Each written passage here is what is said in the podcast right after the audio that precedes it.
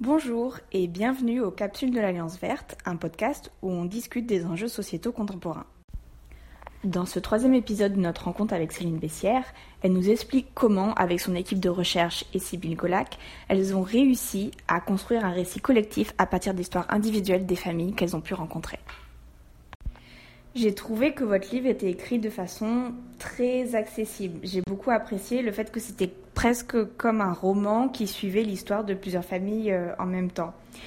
Et est-ce que cette façon d'écrire, ça a été un choix conscient de votre part? Est-ce que ça a été un des enjeux de l'écriture du livre? Et puis, est-ce que ça vous a aussi permis de toucher des publics différents de d'habitude euh, par hasard? Donc l'objet de ce livre, l'enjeu de ce livre, c'était, euh, on a essayé d'écrire et, on est contente parce que les retours qu'on a, ça, a plutôt réussi, c'est qu'on a essayé d'écrire pas que pour nos collègues. La plupart de nos publications sont des publications très spécialisées euh, qui ne sont lues que par des sociologues. Et avec Sibyl, pendant des années, on a surtout fait ce type de publication-là. Mais là, on avait le désir de faire un livre qui soit euh, plus accessible au grand public pour politiser dans le sens mettre sur la place au centre de la conversation collective, disons, euh, des questions qui, euh, pour les gens, n'apparaissaient pas comme des questions politiques, qui apparaissaient comme des questions individuelles, personnelles, euh, donc, il y a beaucoup de lectrices qui nous disent Ah là là, je me suis reconnue dans votre livre, c'est incroyable, alors que j'avais l'impression que c'était euh, l'histoire de ma mère ou euh, simplement spécifique à l'histoire de ma famille ou de mon, couple, sans se rendre compte qu'il y avait des mécanismes sociaux en fait puissants qui intervenaient là et qu'on est en train de parler d'une histoire collective et qui aussi puisque c'est le 8 mars, euh, qui, enfin, le privé et politique, bon, ça, c'est une grande leçon euh, des féministes hein, des années 70, mais que précisément, ce ne sont pas que des petites histoires individuelles, mais que ces histoires individuelles, en fait, sont sur une trame collective et que ça peut faire l'objet, en fait, d'une discussion politique et de mesures aussi politiques euh, pour être améliorées. Donc ça, c'était vraiment notre objectif. Euh, dans l'écriture de, ce livre. Et après, euh, on a mis bout à bout beaucoup de choses euh, que nous, on avait faites au fil de ces 20 années, mais aussi, on partait pas on partait pas sans bagage, on partait aussi, on avait quand même des appuis. Moi, j'appelais ça nos appuis, en fait, nos appuis théoriques. On avait notamment le féminisme matérialiste qui a été très puissant dans le mouvement féministe dans les années 70 autour de figures en France comme euh, Christine Delphi, euh, Colette Guillaumin, euh, Paola Tabet, et mais ailleurs aussi dans le monde, hein, c'est davantage connu ailleurs comme le féminisme marxiste, Federici par exemple.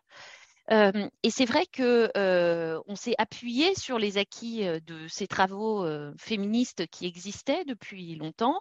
On s'est appuyé aussi sur d'autres travaux. J'ai cité déjà Viviana Zelizer, Florence Weber, euh, on s'est appuyé aussi sur euh, les enquêtes euh, existantes, on les a nous-mêmes travaillées, on a lu les économistes aussi. bref, on a mis en fait ensemble dans ce livre tout un tas de savoirs qui ne se ne communiquaient pas nécessairement ensemble en fait. par exemple, mettre dans un même livre tout un travail sur euh, le fonctionnement des tribunaux, comment travaillent les avocats, comment travaillent les notaires et ce qui se passe dans les familles, ben, en général, c'est fait par euh, des gens différents euh, qui ne s'intéressent que à l'aspect sociologie du droit ou que à l'aspect sociologie de la famille. Et nous, on a mis dans un même livre de la sociologie de la famille, de la sociologie économique, de la sociologie du droit et des professionnels de la justice.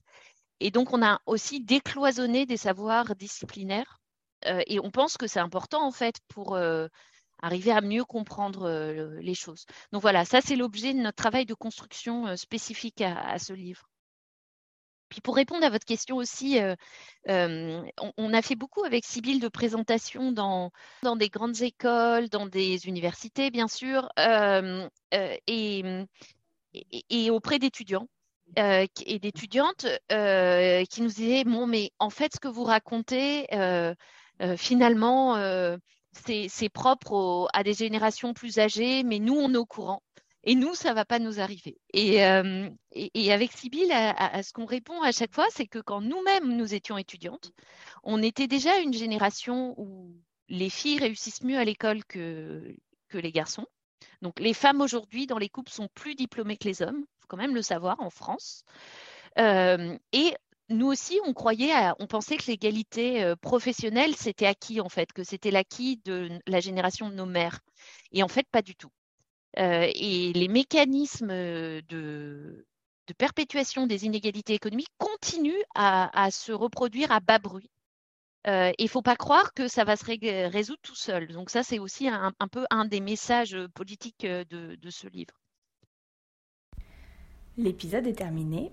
Merci beaucoup de nous avoir écoutés. J'espère que ce petit aperçu du monde de la sociologie vous a plu. Je remercie bien évidemment Céline Bessière d'avoir accepté cet entretien et de nous avoir donné tous ces détails et ces anecdotes intéressantes sur son métier et sur sa recherche. On se retrouve la semaine prochaine pour la suite de cette conversation. Merci.